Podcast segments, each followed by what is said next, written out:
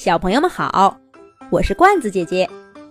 这一集的《动物西游》节目，罐子姐姐继续给小朋友们讲毛驴塔塔和他的驴棚动物园系列故事。苍蝇快递公司。从前有只毛驴叫塔塔，它在驴棚里养了一只小兔子，小兔子养了一只小老鼠，小老鼠。养了一只小蟋蟀，小蟋蟀养了一只小苍蝇。驴棚动物园的精彩故事开始啦！这是小苍蝇第一次站在动物法庭的门口，它忽然有了一种庄严肃穆的感觉。动物法庭坐落在小镇最高的山上。整整一百级台阶儿，从山脚下缓缓而上。所有的动物，无论你跑得多快，飞得多高，想要去动物法庭，都要从这里一级一级地登上去。只有在水里面游的动物，走旁边那条弯弯折折的水路。小苍蝇收起翅膀。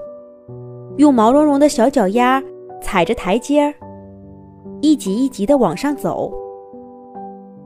毛驴塔塔、小兔子、小老鼠和小蟋蟀在旁边陪着它。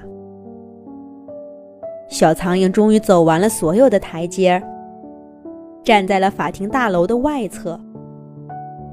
从外面看，这是一个巨大的圆柱形建筑，外墙上。雕刻着各种动物的图案。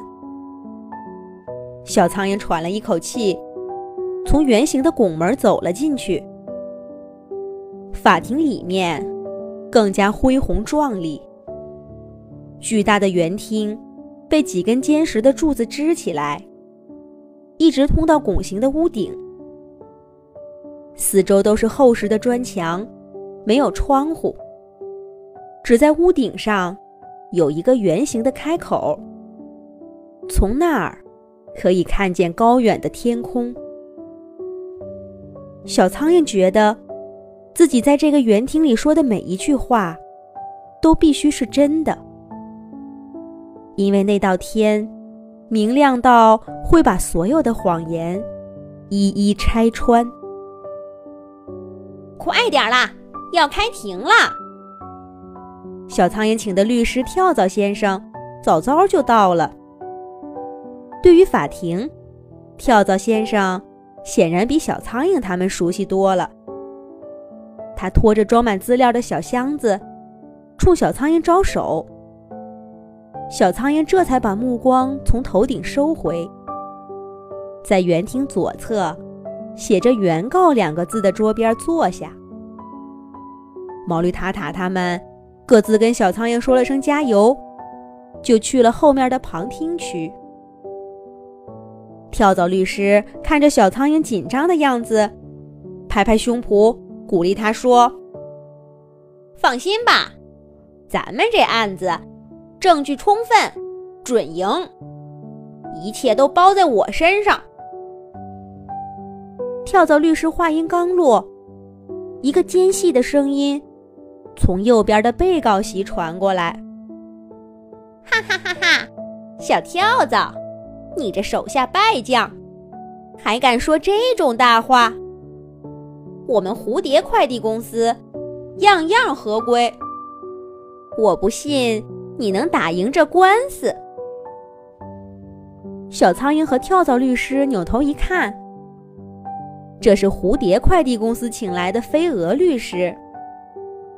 蝴蝶老板呢，正挺着翅膀，坐在旁边的椅子上，斜着眼睛往原告席看。小苍蝇气得眼睛冒火。可是跳蚤律师似乎真的有点怕小飞蛾。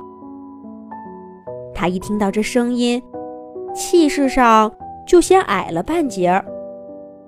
我我我的说了半天。也没说出话来，小苍蝇只好压下怒火，握着跳蚤律师的爪爪，真诚地说：“我相信你，相信我们，加油，加油！”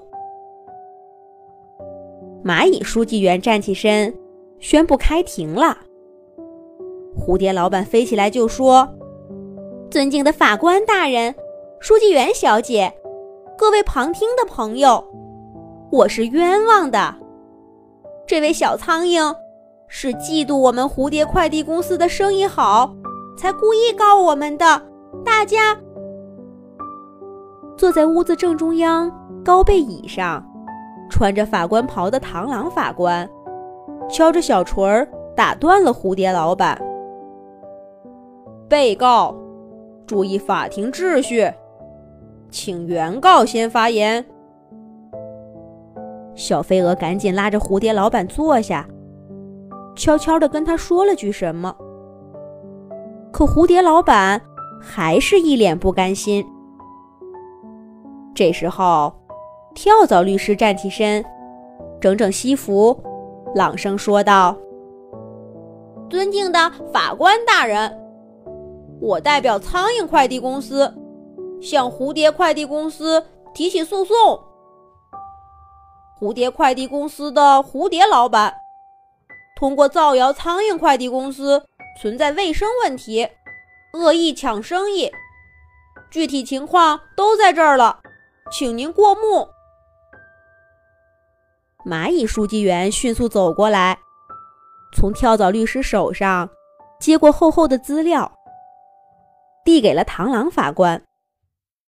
螳螂法官只看了几眼，就抬起头，让被告发言。这一次，蝴蝶老板忍住了没说话。小飞蛾飞起来，在空中说道：“尊敬的法官大人。”苍蝇快递公司的确存在卫生问题，这不是我们说的。有一只小菜粉蝶就是吃了苍蝇快递公司送来的食物，出现了中毒，这是大家都看见了的。我们请求叫小菜粉蝶来作证。螳螂法官点点头，小菜粉蝶从门口走进来，坐在了证人的座位上。小菜粉蝶的身体还没完全恢复，翅膀看起来惨白惨白的，但他还是按照法庭规定站起身，庄严的宣誓：“我承诺，我在法庭上说的每一句话都是真实的，不会有半句谎言。”螳螂法官点点头。小菜粉蝶说这话的时候。小苍蝇又抬头看了看大厅顶部那个圆圆的开口，一道明媚的阳光从那里射进来，直直地照在小菜粉蝶脸上，给它苍白的脸色增添了几分红润。多少年了，所有的动物证人都是在这里说出了最庄重的誓言。小苍蝇忽然就相信，小菜粉蝶不会故意抹黑它的，因为是被告的证人。小飞蛾先飞过去，问了小菜粉蝶几个问题。小菜粉蝶证明，他的确是吃了一包苍蝇快递公司寄送给他的菜籽儿，然后就上吐下泻。经过医生诊断。是菜籽发霉变质，让小菜粉蝶中毒了。小菜粉蝶说：“我买菜籽儿的公司，我是老顾客了，从没出现过问题。可是这次，苍蝇公司寄送的就出现了变质菜籽儿，一定是他们卫生条件不合格。”不具备存放菜籽儿的条件，才会这样的。小飞蛾问完最后一个问题，恭恭敬敬地向法官鞠了个躬，然后他用挑衅的眼神瞄了跳蚤律师一眼。跳蚤律师身子一缩，但紧接着，他就鼓起勇气站起身，走到证人席前面，问出了自己的问题。跳蚤律师会跟小菜粉蝶问些什么呢？好啦，下一集罐子姐姐再给小朋友们接着讲。